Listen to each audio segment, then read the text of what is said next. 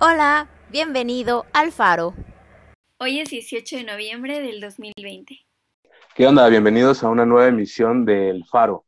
El día de hoy tenemos un tema bastante interesante que es la Revolución Mexicana que se conmemora esta misma semana.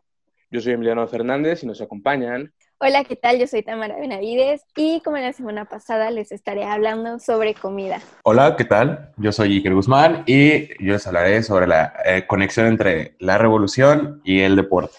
Y yo soy Sara Zúñiga, que como siempre les estaré hablando acerca del cine y cómo tuvo repercusión durante la época de la Revolución Mexicana. El día de hoy está Jessica Piña, tuvo unos pequeños inconvenientes, no estará con nosotros, pero bueno, empecemos con la Revolución Mexicana. ¿Cuándo fue? ¿Qué fue?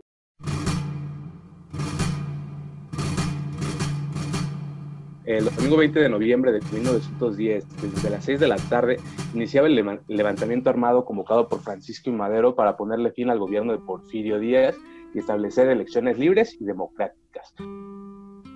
Este conflicto armado se dio entre 1910 y 1917. Se inició como una lucha en contra de la perpetuación del en el poder del general Porfirio Díaz, quien fue presidente de México en dos periodos, de 1877 a 1880, interrumpido únicamente porque Manuel González Flores tomó el poder y nuevamente eh, Díaz fue presidente de 1884 hasta 1910, poco después de que iniciase la, la Revolución Mexicana. 30 años estuvo en el poder este Porfirio Díaz y la sociedad estaba incómoda, inconforme, lo que derivó en una guerra civil entre facciones la cuestión era que luchaban todos por, por lo que era la auténtica revolución, pero ya será opinión de cada uno decidir cuál era la verdadera revolución. También les comento que diferentes grupos tenían banderas y con derechos políticos y sociales completamente distintos y se unieron con el único objetivo de, de mejorar, de mejorar el país. Llevaron una guerrilla, una guerra de guerrillas a lo largo de una de las épocas, considero que más complicadas de la historia mexicana que dejó más de un millón de muertos, pero que también nos dejó una constitución, la constitución de 1917, que nos rige al día de hoy. ¿Qué es lo que define al mexicano? Pues la comida, ¿no? Como lo comentaba Tamara la semana pasada, la comida es muy importante. Y los alimentos que se están buscando en estas fechas, ¿cuáles son, Tamara? El panorama gastronómico en la Revolución Mexicana es de contrastes había una guerra. Entonces, por un lado teníamos a Porfirio Díaz y él estaba introduciendo al país la comida francesa, las técnicas francesas. Entonces, mientras él estaba degustando croquembouche, que es una tarta elaborada con profiteroles y crema pastelera, unidos por caramelo y foie gras, que son hígado de pato.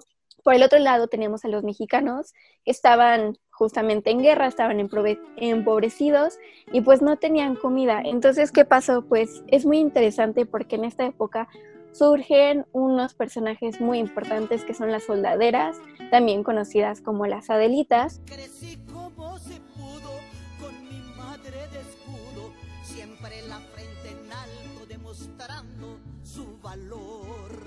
y ellas fueron las que se dedicaron a alimentar al ejército, a alimentar a los campesinos, a la gente y pues era muy interesante porque realmente no había comida, o sea, comían lo que había y entre esas cosas se alimentaban con quelites, que son unas hierbas que normalmente son quintoniles, el pápalo, el guasonte, los berros, y con eso cocinaban quesadillas, cocinaban tacos, no tenían muchas cosas, solamente usaban flor de calabaza, algunos chiles secos, maíz, frijol y nopal. Resulta que cuando ellas estaban en los trenes, porque tienen que saber que cuando entró el ferrocarril a México, la gastronomía mexicana dio un giro muy inusitado porque se conectó todo el país y entonces los ingredientes del sur llegaron al norte y los del norte al centro.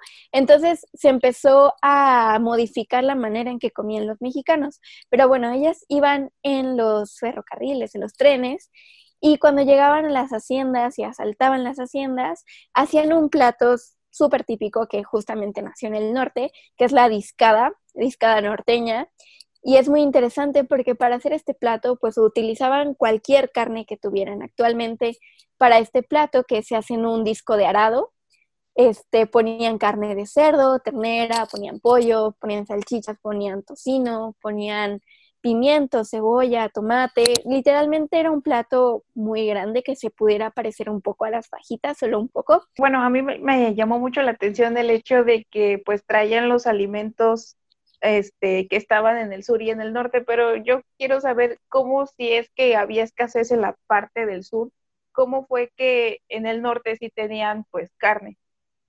Justamente fue porque estaban cerca de Estados Unidos y no era que abundara la carne, pero en el norte pues estaban las granjas ganaderas y pues de ahí te digo que llegaban, asaltaban las haciendas, pues mataban a los ricos, les quitaban la carne y acuérdate que en esa época fue cuando se empezaron a pelear las tierras porque pues los hacendatarios pues los tenían esclavizados, ellos arrasaron con las tiendas de raya.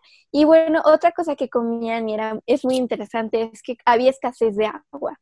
Entonces, ¿qué pasaba? Y esto me parece súper genial porque tomaban pulque y es muy interesante porque el pulque era una, es una bebida precolomina hecha de un fermento de aguamiel que sale del maguey y pues hay dos tipos, que es el pulque curado y el pulque natural. El pulque curado se le agregan otros ingredientes como frutas, como mazapanes, como nueces para darle otro gusto. Y el natural es literalmente solamente el sabor del fermento. Señora de Guadalupe, yo quiero pulque, yo quiero y es muy interesante porque antes de que llegara la, Revolución Mexicana, pues esta bebida es una bebida precolomina, es una bebida que tomaban los mexicas y era una bebida ceremonial. Después llegan los españoles y la vuelven popular porque el aguamiel y obviamente el pulque estaban solamente destinados para los sacerdotes, para los ricos, para ceremonias religiosas. Y los españoles la popularizan porque se hace muy barata y después se pierde en la historia. Nadie vuelve a tomar pulque hasta la Revolución Mexicana y ahí es donde tiene su boom porque se sustituía por el agua y justamente cuando no tenían nada que comer, pues que bebían pulque porque es una bebida sumamente nutritiva, es una bebida que los mantenía llenos todo el día y pues también es una bebida que pues hacía que perdieran un poco la sensibilidad de la guerra. Sí, mande.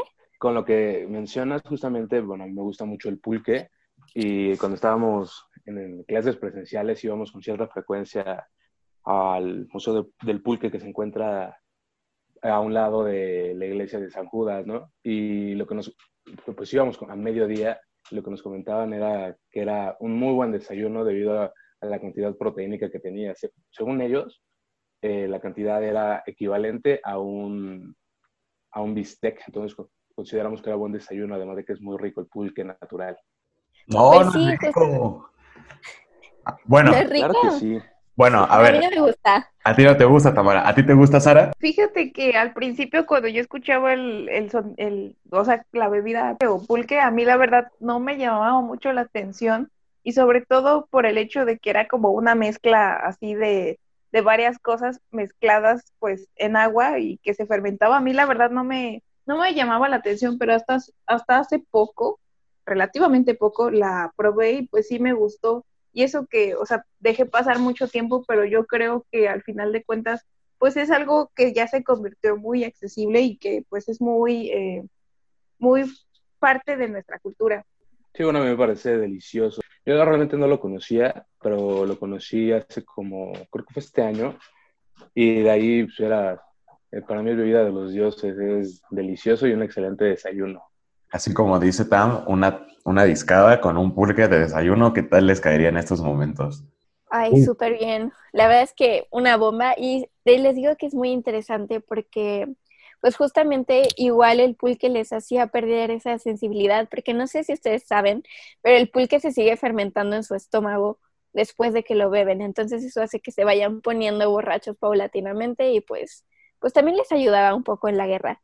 Y ya finalmente, este, eso, eso es, una cosa que me pareció genial y se las quiero contar también, que, bueno, ustedes saben que desde que llegaron los españoles hubo un consumo de café importante en México, pero antes de que llegaran ellos, la bebida estrella precolombina era el cacao. Justamente los, los mayas combinaban el cacao no como lo conocemos ahora con leche y azúcar, ellos lo tomaban con agua y con chile o incluso algunas veces con sal, pero justamente cuando llegan los españoles se populariza al café, se populariza tomar este chocolate con leche, pero ¿qué pasa con Porfirio Díaz? Yo les digo que Porfirio Díaz le encantaba Francia y quería que México fuera Francia, entonces él hace que llegue el café de Kenia a México y justamente es muy interesante porque a partir de esa llegada del café de Kenia, se empiezan a abrir muchas cafeterías en el país, incluso gracias a eso surge Summers y es por eso que tenemos una foto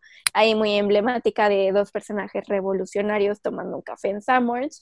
Y pues no sé ustedes qué opinan de esa llegada del café kenio a México. Pues a mí se me hace muy interesante por el hecho de que teniendo un país tan importante dentro de la industria cafetera como lo es Colombia, pues no nos llegó eh, pues el producto de Colombia siendo un país que está pues más cerca de nosotros, ¿no? Yo creo que también aquí quería dar mucho realce de este Porfirio acerca de decir, bueno, yo traje este país, pues es importado de Kenia, ¿no? Yo creo que eso también le da como un toque más especial. Justamente, y pues es interesante porque también les digo que hubo un desplazamiento de los productos mexicanos y ya finalmente la última comida que les quiero platicar es sobre el mole. Que realmente el mole es una, una comida de fiesta, una comida que los revolucionarios se encargaron de hacerla popular en todo el país, porque justamente cuando ganaban una batalla comían mole. Cuando pasaba algo importante, comían mole. O sea, el mole siempre estaba presente y es muy interesante porque en el país hay muchos tipos de moles y el mole tal vez sí es una salsa difícil de hacer, pero es una salsa que se adapta, es una salsa que no necesita cierto tipo de chiles, puedes ponerle cualquier chile, cualquier tipo de nuez, la, la fruta que tú tengas, pan, tortilla, entonces es muy noble.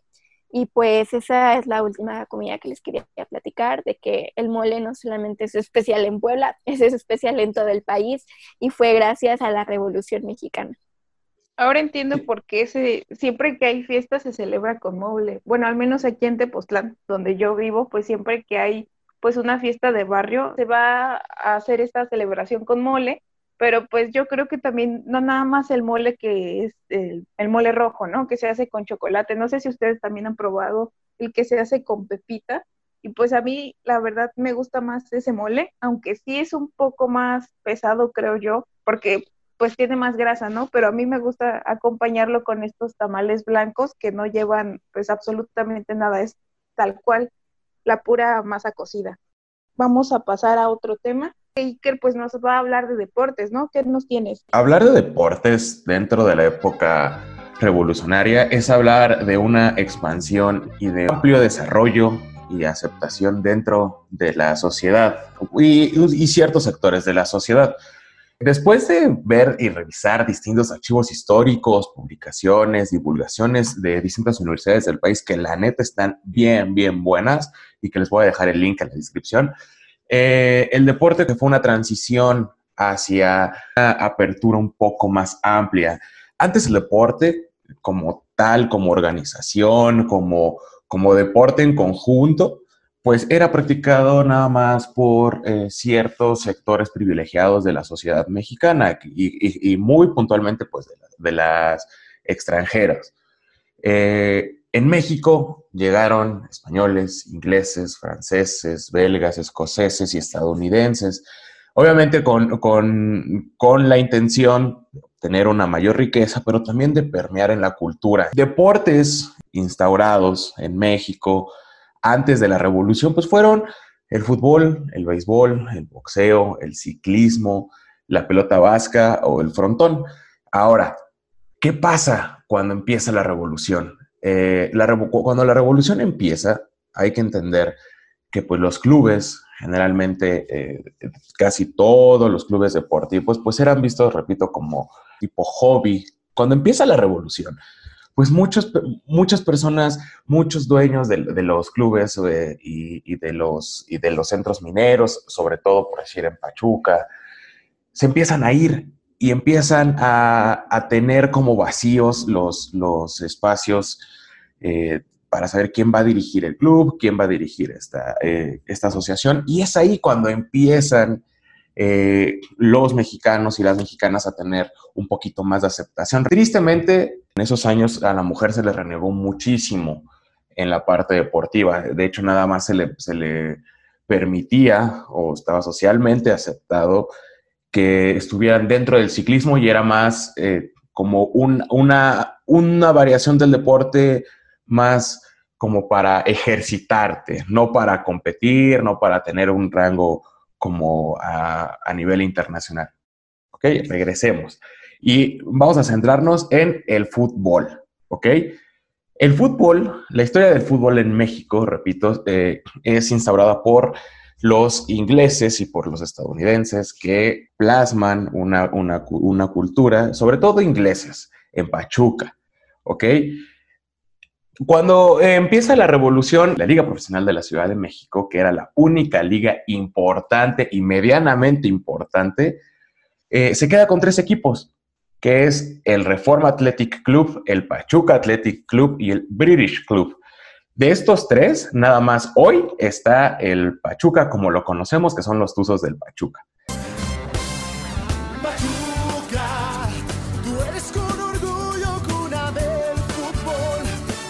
Ok.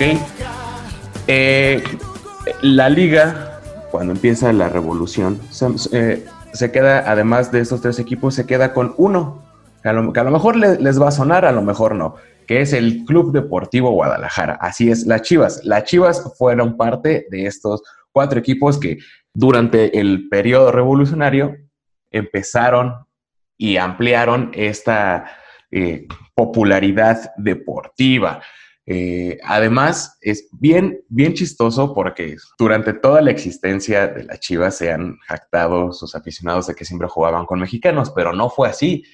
Cuando se funda el club en 1906, el club, eh, los primeros años del club eran, pues obviamente los, los jugadores eran los dueños o los hijos o los amigos de los extranjeros que formaban parte. Entonces, era un equipo constituido por belgas y por eh, franceses.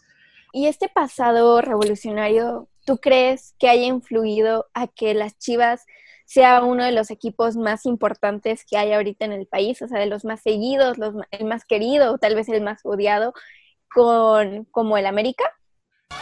Claro que sí, y mira, ¿por qué fue importante este proceso revolucionario en, eh, en el fútbol? Porque como les dije, fue la expansión. Se, se, rompieron esas barreras como de, de una élite y se empezó a popularizar más el fútbol. Había campos, este, que aunque se practicaba de forma amateur, antes ni siquiera era, era pensado eso, ¿no? Entonces, yo creo que las Chivas, tanto las Chivas como el Pachuca, tienen tan arraigada esa cultura, ese, no puedo decir fanatismo, pero sí ese apoyo incondicional de sus aficionados y de sus aficionadas, justo por esto, porque tuvieron sus, sus, sus bases, sus principios, pues Así bien, bien, bien, entre 1909 y 1912. Repito, como se, se abrió el panorama deportivo en, México, pues la gente empezó a tener una forma de divertirse. Eso sí, y esto es bien importante, durante el, eh, durante el periodo revolucionario nunca se dejó de jugar la pelota y además,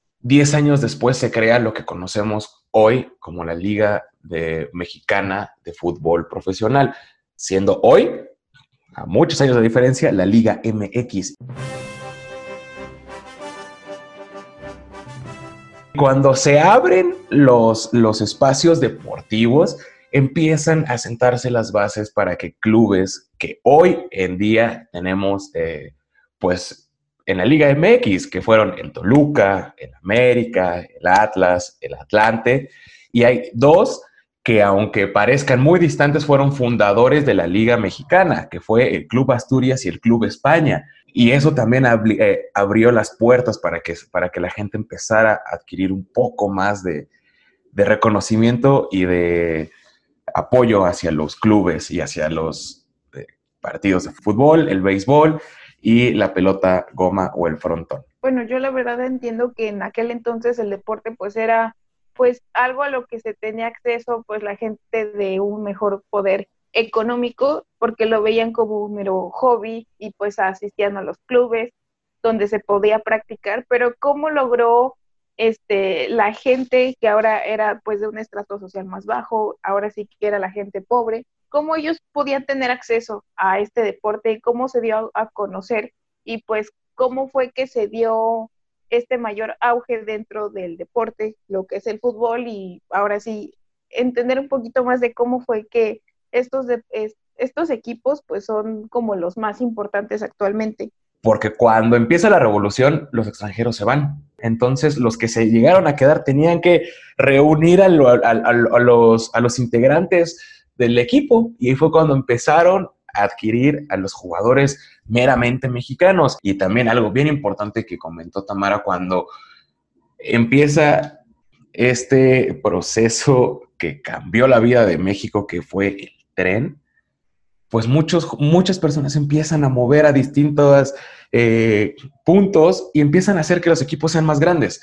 Por eso fue y que tienen más, eh, podría decir, como oportunidad. Repito, sigue habiendo un sesgo muy marcado y creo que muy, muy rígido. Pero bueno, fue el primer paso para que se pudiera popularizar un poco más el deporte aquí en, en México de cómo es que el béisbol se hizo tan popular en esa época, porque a mí me vuela la cabeza, porque el béisbol es un deporte carísimo, o sea, tener los spikes, tener el bate, tener el guante, por ejemplo, no sé, este, tener las caretas, o sea, ¿cómo, cómo hicieron en esa época de tanta precariedad? Lo, o sea, ¿cómo lograron que este deporte, pues, surgiera, tuviera un boom? El béisbol fue instaurado aquí en México por, el, por, los, por los ciudadanos y ciudadanas estadounidenses que llegaron en, en, la época prerevolucionaria. Al ser un deporte que, ojo, México, por lo que pude leer en un escrito de la Universidad Autónoma de Metropolitana, perdón, México tenía bastante materia prima para construir las herramientas necesarias y eran caras, pero al construirlas aquí pues bajaba muchísimo el precio y además entró directamente en la capital y era más llanero, como en la hora de comida que tenían los trabajadores podían jugar fútbol, digo, perdón, fútbol, ya le estoy confundiendo, béisbol. Entonces, la verdad, repito, empezó de, ser un, deporte como de recreación y muy eh, amateur después empezó a crecer. Y repito, fue, fue también mediante la gran eh, capacidad de, conseguir las materias primas de una manera muy rápida. Obviamente, aquí lo, lo, lo, comenta este Miguel Ángel Esparza Ontiveros, que es, repito, les voy a dejar aquí en link la, descripción, pues los primeros juegos eran de una manera muy arcaica, no cumplían con las reglas y fue, fue una transición y una, una eh, pues, inclusión un poquito más larga. Sin embargo, eso sí, en 1912 se funda la Liga de las Escuelas Profesionales, que es cuando empieza ahora sí ya a, adquirir un poco más de sentimiento personal y de representación popular, el rey de los deportes como se le conocen en, México. ¿No se les hace curioso el hecho de que siendo un deporte que vino pues del extranjero, en este caso Estados Unidos, Ahora el presidente López Obrador pues es un gran eh, fan de este, de este deporte. Yo creo que también es curioso el hecho de que él tanto quiere como resaltar lo, mexicano, lo que es propio del país, y resulta que le gusta pues el béisbol, que es algo pues más este que es más ajeno a nuestra cultura, pero al final de cuentas pues está como muy ya muy parte de la cultura. Yo creo que se debe tal vez a cómo lo recibió México al béisbol, porque el béisbol, Sara, te juro que en el sur, o sea, el fútbol es va a segundo plano, o sea, lo que se ve, lo que la gente espera todo el año es el béisbol.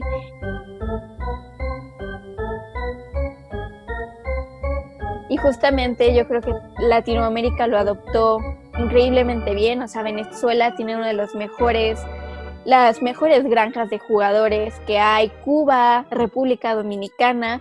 Yo creo que también, no sé, tal vez esto ya es una suposición mía, puede estar mal, pero yo creo que los mexicanos y los latinoamericanos son muy buenos en el béisbol por las condiciones de clima. Y es porque, por ejemplo, en el sur, yo he ido al estadio Cuculcán, allá en Mérida, y allá no vuela la pelota. O sea, es muy difícil. El juego sureño es de robar bases, es de estrategia. ¿Y qué pasa con el juego en el norte del país? Allá vuela muchísimo la pelota porque no están al nivel del mar y su juego es más jonronero, es más de hacer un show. Y yo creo que estas condiciones de clima favorecieron a los latinoamericanos para justamente mejorar su técnica, para poder robar bases y poder hacer un juego un poco más estratégico. No sé qué opinas tú, Iker, o Emiliano. Sí, yo sí creo y soy un fiel creyente que, que pensar en que solamente el fútbol es muy ah, aceptado en, países es, aplanar distintas, eh, incluso hasta tradiciones. se me hace increíble, como lo dices, que en distintos estados del país el día más esperado es cuando juega su equipo de béisbol. Y es algo, es una cultura dentro de otra cultura. Bueno, les cuento rapidísimo algo. Un deporte que no tiene la suficiente cobertura mediática y reconocimiento, la verdad, es la pelota vasca, es el frontón. El frontón llega dos años antes de la Revolución Mexicana y la verdad, si el periodismo y si la gente que está en los medios, hacia todas las historias que hay dentro de la pelota vasca, que incluso el frontón o fue un deporte de exhibición en las Olimpiadas de 1992 en Barcelona y que México consiguió seis medallas, incluido cuatro de oro, tanto en la rama varonil como en la rama femenil. Imagínense cuántas historias no hay a través de casi, pues ahora estamos hablando de 112 años. Estaría súper padre que pudiéramos voltear un poco y que la verdad está buenísimo. Sí, justamente, este, si volteas a navegar a otros lados, pero yo creo que los medios, en este caso mexicanos, es complicado que les interese siquiera debido a que la publicidad, el dinero, no está en esos, en esos deportes, como mencionas, olvidados. Sara Zúñiga nos trae información sobre la herencia de la Revolución Mexicana. Sara es una conocedora suficiente, más que nosotros cuando menos, para podernos explicar más de este tema. Ahora viendo cómo está la situación de la pandemia, yo creo que más allá de estar al pendiente de cuál es la novedad en cartelera, porque digo, ahorita por la situación no es muy recomendable que salgamos y menos este, ir a espacios cerrados como las salas de cine, eh, yo creo que es una buena oportunidad para irnos pues al contexto histórico y sobre todo a la importancia que tuvo el cine, en este caso pues la Revolución Mexicana. Así que pues no sé ustedes qué piensan o cómo pudo estar vinculado el cine con la Revolución. Realmente yo no me puedo imaginar el cine en la Revolución Mexicana, o sea, como un producto como de ciencia ficción o algo parecido, porque creo que justamente por la precariedad que había, pues creo que no se pudo haber prestado ese periodo, pero sí creo que se pudieron haber filmado así cosas como para documental, pero si bien no para un, fin, un fin este, público, sino para tener como un registro militar sí como para que se plasmaran o se quedaban o, para que se quedaran en la memoria colectiva, ¿no? Exactamente, creo que ahí te este, dieron en el blanco y es de que el cine como tal, una industria para el entretenimiento, pues no estaba establecida en México, ¿no? Más bien era algo que se estaba dando en otros países como en, como en Estados Unidos pero justamente yo quería comentarles de que el cine documental tuvo gran importancia y pues un surgimiento durante la Revolución Mexicana y justamente aquí les quería comentar acerca de un libro que se llama Historia Social del Cine en Monterrey durante el Porfiriato y la Revolución Mexicana durante los años de 1898 a 1927. Y bueno, este libro es de la historiadora Casandra Cifuentes Zúñiga y ella nos cuenta que aunque el cine ya estaba establecido eh, en el país hace aproximadamente unos 10 años del conflicto, no fue hasta la Revolución Mexicana que la gente comenzó a tomarle importancia. Y bueno, el cine sí jugó un papel importante porque era pues un formato de noticias a la que la sociedad podía observar y ser partícipes de este movimiento. Y bueno, al ser uno de los primeros hechos históricos, les comento que aquí los directores internacionales pues vieron la oportunidad de hacer cine documental y así lograr eh, importantes aportes eh, históricos para México y pues para la cultura en general, ¿no? Y bueno, no era tanto de contar justamente historias dentro del cine, era más bien cuestión de retratar la realidad. Por ejemplo, en Monterrey, pues el cine fue muy importante para, para informar a la gente sobre lo que estaba pasando y de cierta forma pues les daba como una, como los titulares a los que estaba publicados en la prensa. Y pues solo piénsenlo, ¿no? Parte de la propaganda política de cada caudillo, pues correspondía a tener, pues ahora sí, conseguir un, una persona, no tanto un director de cine, pero una persona que tuviera manejo, pues, del equipo cinematográfico, ¿no? Grababa las imágenes y luego, pues, las comercializaba y fue ahí cuando la gente pudo tener contacto con el cine. ¿Tú crees que estas imágenes de, de cine revolucionario, estas imágenes documentales de la Revolución Mexicana hayan aunado a que se perpetuara esa imagen estereotípica del mexicano que existe todavía en algunas películas como de caudillos en Estados Unidos? Pues yo la verdad creo que sí, porque no se les estaba dando un buen visto a la gente que estaba siendo partícipe de estos movimientos.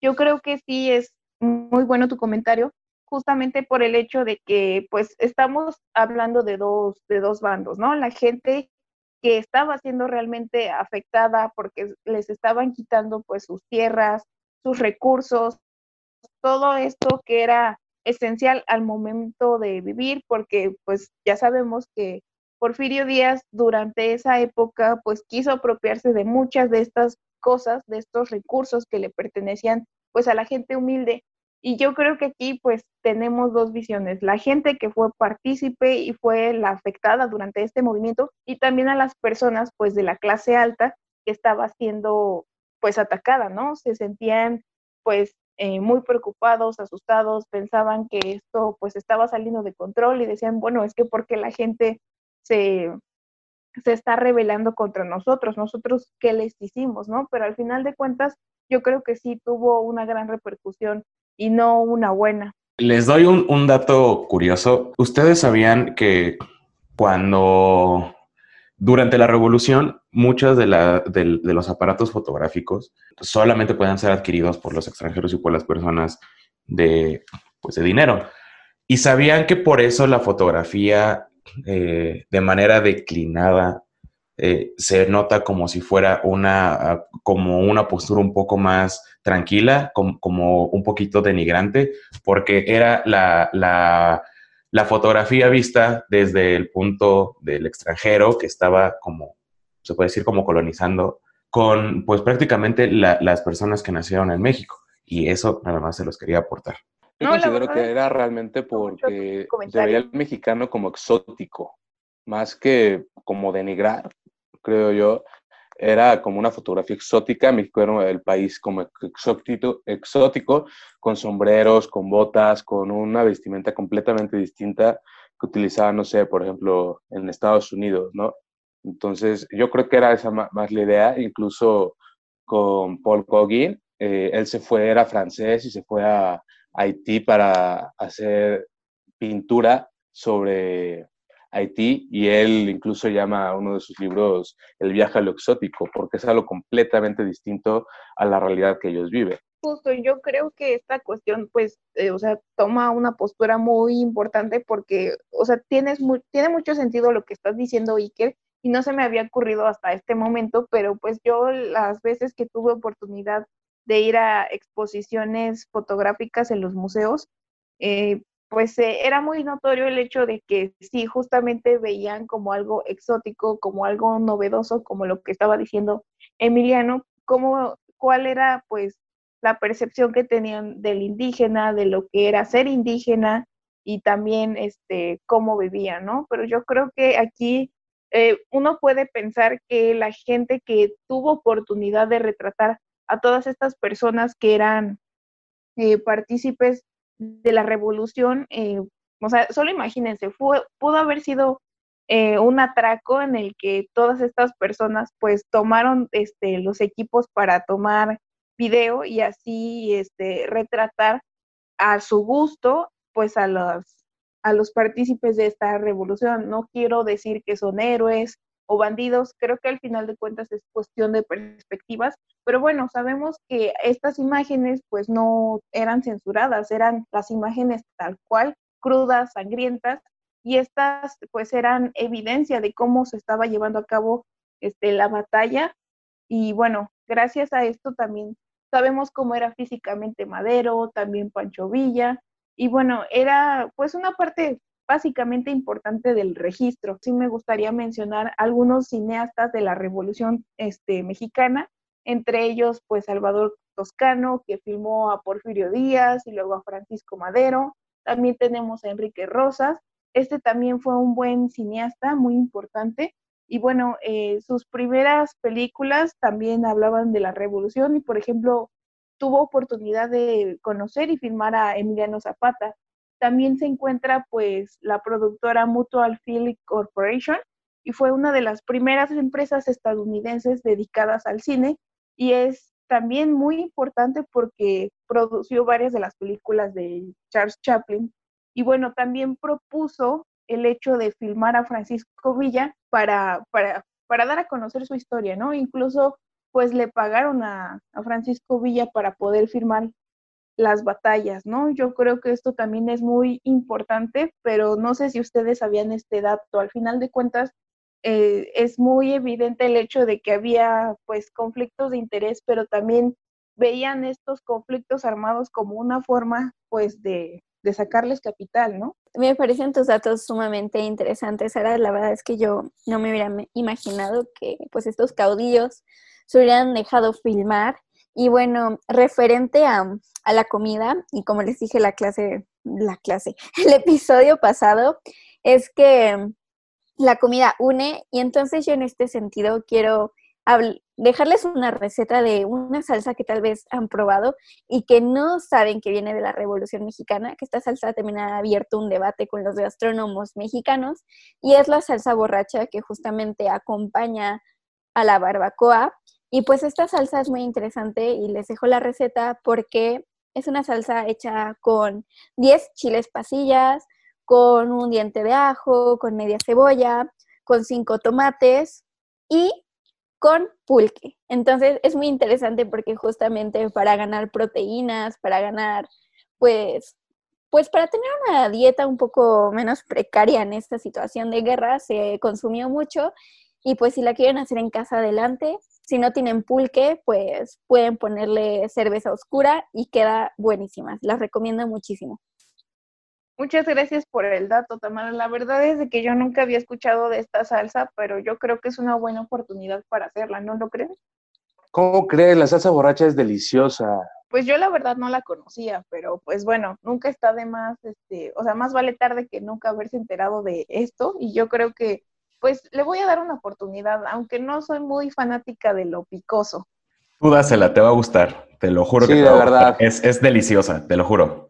En cuanto tengas la receta, ve a comprar los ingredientes y prepárala, porque como dice Ike, es deliciosa la salsa. Vamos cerrando, no sé qué, qué les pareció este episodio del día de hoy, qué fue lo que les más, más les gustó, no sé, tú Emiliano, qué fue lo que más te pareció interesante. A mí me gustó mucho todo el programa realmente. Considero que, que pudimos conjuntar bien diversos temas en uno solo, como lo hicimos la, la, semana pasada con los presidentes. Entonces yo le, le, recomiendo a todos los que nos escuchan, no pierdan el oído a lo que vamos a estar publicando en las próximas semanas, porque realmente estamos haciendo una investigación extensa y una, un trabajo en equipo para poder conjuntar estas diversas ideas, la comida, el deporte, lo que es el cine y poder entregar un trabajo entendible y que nos pueda ayudar incluso a futuro para saber más temas de uno solo. Así es, es importante entender de dónde venimos para, para saber quiénes somos y para entender lo que podemos ser después. De cerrar este, el, este episodio, me gustaría hablar de dos películas que justamente pues hablan de estos principales eh, figuras de la revolución. Eh, una película que se llama Viva Zapata, eh, grabada y y estrenada en 1952, pues nos habla acerca de cómo Emiliano Zapata junto con otros guerrilleros estaban pues con todo para poder iniciar este, este, este conflicto ah, de parte del gobierno, que según ellos era pues corrupto gracias a Porfirio Díaz. Y bueno, otra película que también está eh, igual muy interesante y que fue filmada en 1936 se llamaba Vámonos con Pancho Villa y bueno, de que al ser muy buena en taquilla, tiempo después se prohibió hasta los años 60, eh, mucho tiempo después eh, logró proyectarse de nuevo para poder dar a conocer pues esto que es evidencia histórica y yo creo que también es bueno por el hecho de saber que es eh, tiempo después, eh, muy reciente, del, del conflicto armado que por fin terminó. Muchas gracias, Sara. La verdad, muchas gracias, Emiliano. Muchas gracias, Iker, porque la verdad es un gusto compartir este espacio con ustedes. Y pues ya saben, el tema de la próxima semana pues es sorpresa, pero los esperamos y Ojalá que les haya gustado el contenido que trajimos para ustedes el día de hoy. Muchísimas gracias a todas y a todos. La verdad es que es siempre un gusto. Ya nos estaremos escuchando en la próxima emisión. Gracias a todos y pues nos estaremos viendo para la siguiente. Nos escuchamos la próxima ocasión y no olviden seguirnos en nuestro Twitter oficial que se llama el faro-septién. Hasta luego. Bye. Gracias por sintonizarnos. Adiós.